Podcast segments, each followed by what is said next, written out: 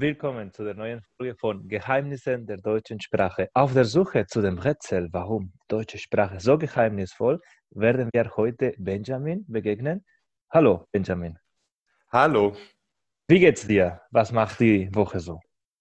Mir geht's sehr gut. Äh, die Woche ist ein bisschen anstrengend, weil es in Deutschland gerade sehr, sehr heiß ist und ich in einer Dachgeschosswohnung lebe und äh, ich die Wärme nicht aus meiner Wohnung rausbekomme. Ich schwitze sozusagen. Jetzt ist Hochsommer in Deutschland und wir ähm, möchten, äh, wie üblich in diesem Podcast ist, dich fragen, welcher Bezug äh, mit der deutschen Sprache hast du?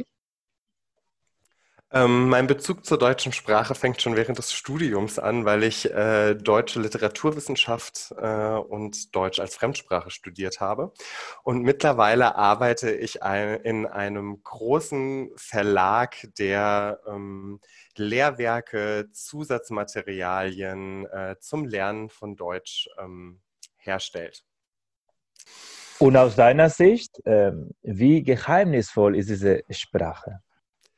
Für mich ist die Sprache natürlich überhaupt nicht geheimnisvoll als Muttersprachler, aber ähm, ich habe äh, längere Zeit auch im Ausland äh, unterrichtet und ich glaube, von außen gesehen kann es eine sehr geheimnisvolle Sprache sein, ähm, weil wir unglaublich viele Wörter haben, die wir miteinander neu, äh, kom neu kombinieren können. Ähm, äh, also Kompositor und ähm, ich glaube, das macht das Deutsche äh, rätselhaft.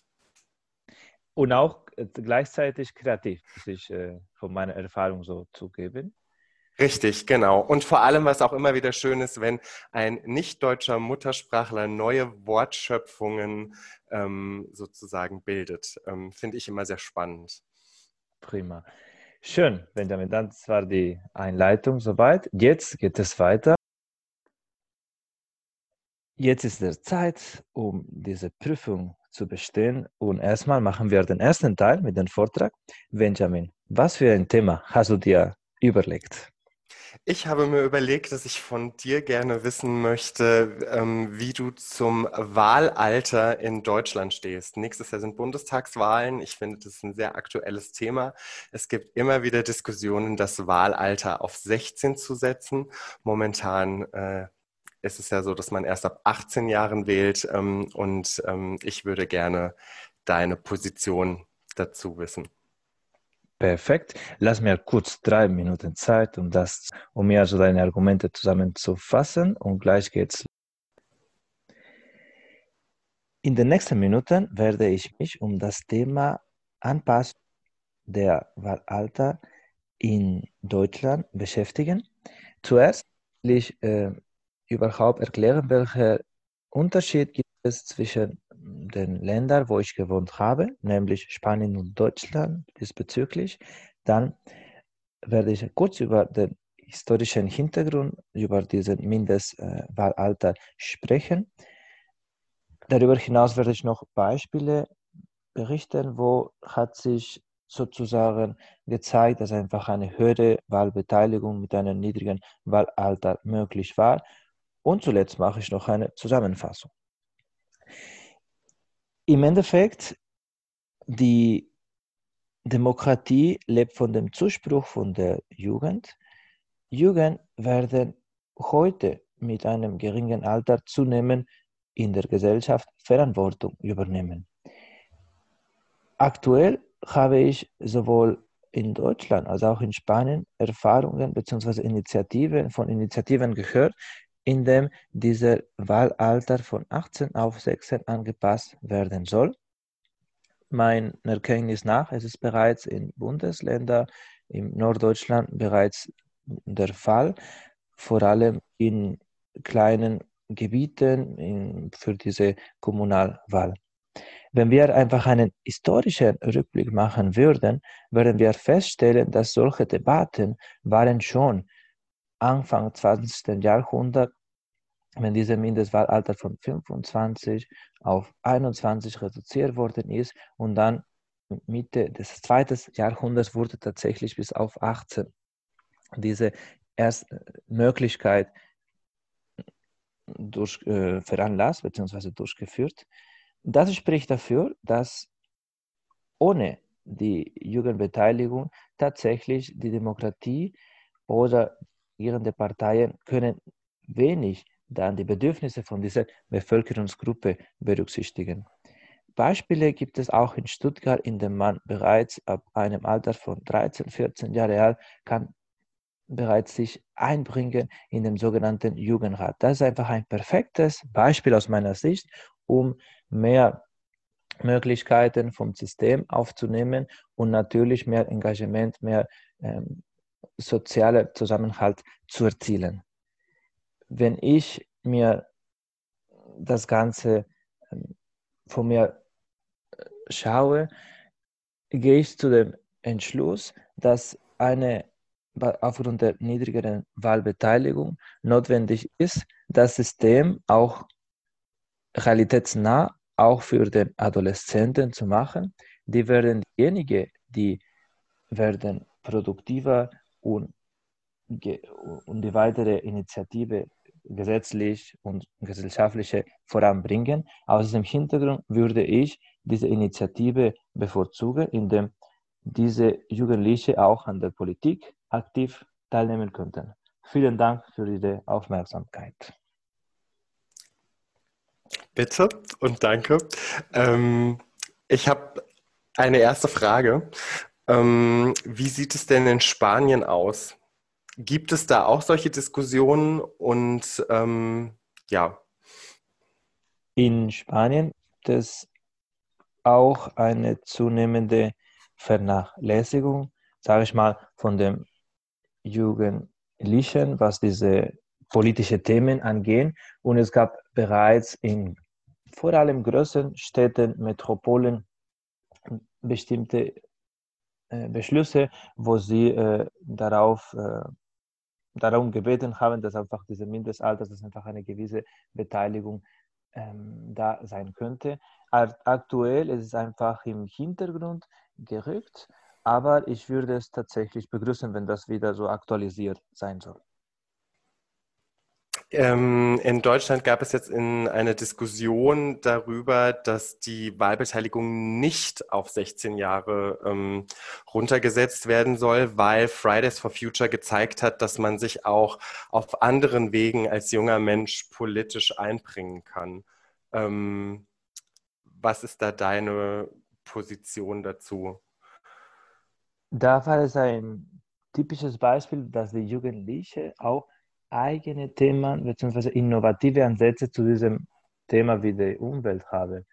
Wenn sie das nur in einer Demo oder in einem Workshop umsetzen können, äh, gibt es da keine, aus meiner Sicht, keine wahrscheinliche Nachhaltigkeit. Deswegen wäre es aus meiner Sicht nicht genug und die sollten sich einfach so mit wenigstens ein passives ein aktives Wahlrecht haben, wenn noch nicht das passive Wahlrecht aus legalen Gründen, wie auch immer, möglich sein soll. Also ich werde dafür, dass sie das auch im System eingenommen, angenommen werden können. Mhm, okay, super. Davor haben wir über die Wahlbeteiligung gesprochen. Jetzt geht es darum, dass unser Gast sich auch an der Prüfung, an Prüfungssituation sich äh, ein, da, dass er sich in der Prüfungssituation einbringt. Und jetzt, Benjamin, will einfach ein Thema vorgeben, damit wir in die Diskussion eingehen. Genau, mein Thema wäre bargeldloses Zahlen. Wir Deutschen lieben ja sozusagen das Zahlen mit Bargeld. Es gibt aber mittlerweile vor allem auch in Europa immer mehr Länder, wo bargeldloses Zahlen äh, möglich ist und eigentlich auch sozusagen der Standard. Und darüber würde ich gerne mit dir diskutieren, wie du das äh, siehst. Prima, ein, ein, interessantes Thema. Ich bräuchte, dass du einfach eine erste Argumente machst und ich werde die gegenteilige Ansicht vertreten, so wie in der Prüfung vorgesehen wäre. Wunderbar. Da ich der Deutsche bin und das Bargeld liebe, ähm, ist meine Meinung natürlich, dass ein rein bargeldloses Zahlen ähm, sehr utopisch ist und vor allem äh, ein Problem darstellt, weil auch aus eigener Erfahrung man schnell äh, den Überblick über seinen Kontostand verliert, wenn ich immer nur eine Karte zum Bezahlen verwende oder eine, ähm, mein Handy ähm, Und äh, ich glaube, dass das äh, der größte Nachteil daran ist, wenn man nur bargeldlos zahlt. Ich würde sagen, als neuer Deutscher, dass ich tatsächlich das als Vorteil sehe. Ich mhm. habe so verstanden, dass du äh, Befürchtungen hast, indem du von Geräten abhängig bist, also sei es diese Kreditkarte oder dieses MFC mhm. mit dem Handy. Bestehen sonst andere Befürchtungen für das, gegen, das, für, das gegen diese bargeldloses Zahlen sprechen sollten? Genau, also einmal, du bist abhängig von den Geräten, du verlierst einen Überblick, also genau, das war mir auch nochmal wichtig, du verlierst einen Überblick über, äh, über dein Geld. Du, weil du immer nur über Geräte zahlst. Du weißt nicht mehr exakt, was du an Geld besitzt. Und die Frage ist, ob nicht der Wert des eigentlichen Geldes ähm, verloren geht. Und damit meine ich nicht den Wert an sich, äh, weil der bleibt ja gleich, der ist ja gesetzt von der Europäischen Zentralbank ähm, beim Euro und so mhm. weiter, äh, sondern mir geht es um den Wert ähm, von, von Dingen. Also ich bezahle irgendwann einfach nur noch und hinterfrage eventuell nicht mehr den Wert, nur weil ich einfach die ganze Zeit ähm, die Geräte benutze, die Karte benutze. Okay, das heißt einfach, auch eine Befürchtung. Ich habe ja so angenommen, dass wäre das so, du sozusagen nicht merkst, okay, dass die Tasche so, ähm, dass dieser Geldbörse nicht so, ähm, genau, hat nicht so viel Gewicht oder verliert an Gewicht, weil es gibt wenige Münze oder wenige Scheine und das kannst du nicht so richtig steuern, wenn du einfach so mit diesem äh, ganzen Geräten das zahlst. Verstehe. Richtig, äh, genau, genau.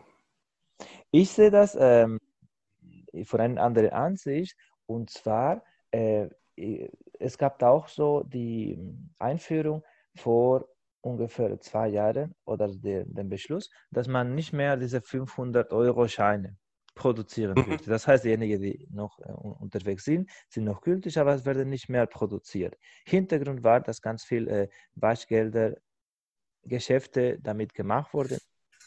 Geld tatsächlich aufgrund von der fehlenden äh, gesetzlichen Kontrollen werden dazu dienen, dass einfach nur Teile von der Gesellschaft davon profitieren können. Und das ist aus meiner Sicht ein wesentlicher Vorteil von diesem elektronischen Zahlen, weil da wird es registriert und man kann das tatsächlich bei kriminellen Aktivitäten, bei Straftaten, das ganz genau nachverfolgen. Das wäre für mich ein wesentlicher Teil. Natürlich musste man auch diese Privatsphäre mit verschiedenen hm, Gesetzpaketen berücksichtigen, weil es kann schon sein, das würde mir schon Angst machen, wenn alle unsere Transaktionen für alle sozusagen aufrufbar wären. Mhm. Aber ich finde, dass dieser äh, eventuelle Nachteil würde einfach den Vorteil, dass es gäbe mehr soziale Gerechtigkeit für alle oder es gäbe jetzt nicht diese Waschgelder, nicht diese Korruption, nicht diese Unterstützung von Mafias, indem man diese riesige Menge mit Bargeld besitzen würde. Also ich das bin jemand, der nicht so äh, darauf besteht, so viel Bargeld mit sich zu tragen. Das ist mir tatsächlich aufgefallen, seitdem ich in Deutschland wohne, dass das äh, mehr äh, Standard ist, dass man so Bargeld mhm. hat, als in meinem Heimatland. Das, also ich finde das sehr gut, was du sagst. Also würde dir da auch zustimmen, dass das ein Vorteil ist. Ich sehe es aber dann für den privaten Gebrauch auch ein bisschen kritisch, weil wie, also wie funktioniert das für Kinder? Also klar, natürlich, wir gehen jetzt nicht davon aus, dass wir eine komplett bargeldlose Welt haben. Ähm, aber ähm, je weniger Bargeld du hast und je weniger Kinder damit groß werden, mit Geld umzugehen, auch im Sinne physisch damit umzugehen, könnte das halt auch zu einem Problem werden. Also das wäre sozusagen das, was ich jetzt mal auch so ein bisschen dagegen halten würde. Klar, Korruption ähm, oder ähm, Nachvollziehbarkeit ähm, von Transaktionswegen ist durch eine elektronische Zahlung super. Ähm, die Problematik ist halt mit Menschen, die sozusagen, es müssen ja auch nicht nur Kinder sein, die sozusagen nicht so gut mit den elektronischen Zahlen umgehen können. Die Digitalisierung ist natürlich äh, ein Hindernis auf dem Weg zu dieser Einführung. Aber inwieweit werden die Millennials oder diese heutigen Kinder damit umgehen können? Äh, ich sehe das immer so, dass wenn man so andere Realitätsbrille hat, also wir sind zum Beispiel auf der Straße äh, aufgewachsen, wir hatten noch Spielzeuge, aber jetzt die Jugendlichen haben tatsächlich nur Geräte mit sich, sei es Konsolen, Tablets und so weiter. Ich, ich habe nicht den Eindruck, dass sie damit äh, Schwierigkeiten, also Berührungsängste haben sollten, meiner Meinung nach. Wie siehst du das? Ich äh, stimme dir da zum Teil zu, merke aber auch gerade selber, dass ich da dann doch eine etwas äh, konservativere Ansicht, glaube ich, habe. Also ich, ich, ich, sehe halt Digitalisierung ein bisschen problematisch in allen Bereichen. Sie ist super, sie ist innovativ und wir brauchen sie auf jeden Fall. Ähm, ich glaube aber, um bestimmte elementare ähm, Dinge zu erwerben, wie zum Beispiel Wertigkeiten von Gegenständen, was jetzt auch wieder dann auf das Bargeld referiert, mhm. ähm, um sozusagen auch zu sehen, was 500 Euro sind. Also, ähm, dass man das nicht verliert, weil ich glaube, dass ähm, eine Digitalisierung dazu beiträgt, dass man Relationen verliert oder den Wert verliert, gerade was jetzt Geld betrifft. Also ich kaufe mir ein Produkt und wenn ich sehe, dass 500 Euro aus äh, einfach fünf grünen Scheinen bestehen, die diesen Wert 100 Euro haben, ist das was anderes, wenn einfach nur die Summe 100 Euro auf einem Display steht. Also würde ich so ein bisschen unterstellen, dass man das, wenn man nur mit solchen Geräten aufwächst oder überwiegend, dass es schwieriger vielleicht wird, wirklich einen Wert zu erkennen. Und ich beobachte das tatsächlich auch ein bisschen bei meinen Nichten und Neffen, die nicht mehr so mit Geld aufwachsen oder natürlich in einer digitalisierteren Welt aufwachsen, als ich das getan habe. Äh, als ich, äh, ähm, ja, als ich aufgewachsen bin. Mhm. Und das wäre schon einfach eine tatsächlich eine andere Ansicht. Und noch ein Punkt, was mich auch in dieser Diskussion interessieren würde, es wäre, äh, in welchem genau, also in welchem Maßstab musste das eingeführt werden? Also ich denke jetzt an Beispiele wie zum Beispiel in äh, Schweden. Ich wurde mhm. mal bekannten, der eher äh, im Kiosk was zahlen möchte und äh, der Wert, wie du meintest, genau im Bargeld war höher als der Wert mit diesem Kredit oder mit diesem EC-Karten. Okay, das heißt, der Wert hat sich sowieso nochmal geändert. Was, also ja. Das, das heißt, es wurde in diesem skandinavischen Land bevorzugt, dass man mit dieser Karte, weil ein Argument, wollte ich noch zuletzt mit dir sprechen, war, dass diese äh, Metallen, dass diese Edelmetalle, wovon diese Münze oder Scheine produziert werden, sind tatsächlich umweltschädlich oder irgendwie mhm. äh, sind nicht äh, genau sind nicht limitiert oder sind nicht äh, äh, unähnlich sozusagen in der Anschaffung. Und das war auch ein Argument, das ich mal in dieser Diskussion durch diesen Kumpel gehört habe. Wie siehst du das? Würde mich noch interessieren. Oh, das ist jetzt ein großes Feld, was wir da aufmachen, äh, um mal Theodor Fontane zu ähm, äh, paraphrasieren. Ähm, ich würde das jetzt nicht zwingend, also ja, es, ja, es mag vielleicht umweltschädlich sein, aber ich finde, dann sollten wir erstmal andere Dinge hinterfragen, die wesentlich umweltschädlicher sind, als Bargeld abzuschaffen. Das wäre sozusagen äh, das Erste, weil da gibt es andere Dinge, wo wir erst ansetzen müssten, bevor wir darüber reden, dass Bargeld, die Herstellung von Bargeld ähm, so immens die Umwelt schädigt. Ähm, ich verstehe natürlich das Argument auch ein bisschen äh, in Schweden oder ich habe da auch schon öfter Urlaub gemacht und das ist natürlich dann äh, ein bisschen schwierig, wenn man, oder genau, das spricht eigentlich auch ein bisschen für mein Argument. Es ist schon schön, wenn man, ähm, wenn man bargeldlos zahlen kann, aber in Schweden zum Beispiel ist es ein sehr geschlossenes System, wie das Bargeld digital transferiert wird. Und jeder Außenstehende, der reinkommt, hat ein Problem damit, in diesem System ähm, sozusagen Transaktionen zu vollziehen. Und in Schweden ist es ja mittlerweile schon so, dass Transaktionen auch auf einem Flohmarkt einfach elektronisch stattfinden und nicht mehr wie in Deutschland ähm, mit Bargeld. Und wir reden nicht davon, dass wir eine Karte sozusagen äh, durch ein Gerät ziehen, sondern Transaktionen in Schweden finden ja mittlerweile wirklich übers Handy statt, dass das Handy gescannt wird und von dem gescannten Handy wird das Geld abgebucht, also ein bisschen ähnlich wie PayPal. Das sieht echt ähm, ein bisschen nach einer Zukunftsszenario, wenn man das in Deutschland übertragen würde. Ja, total, total. Es wäre auf der einen Seite ist es natürlich auch schön. Also es ist jetzt nicht so, dass ich ein kompletter Gegner bin oder ich finde auch solche Alternativen wie in Schweden sehr reizvoll.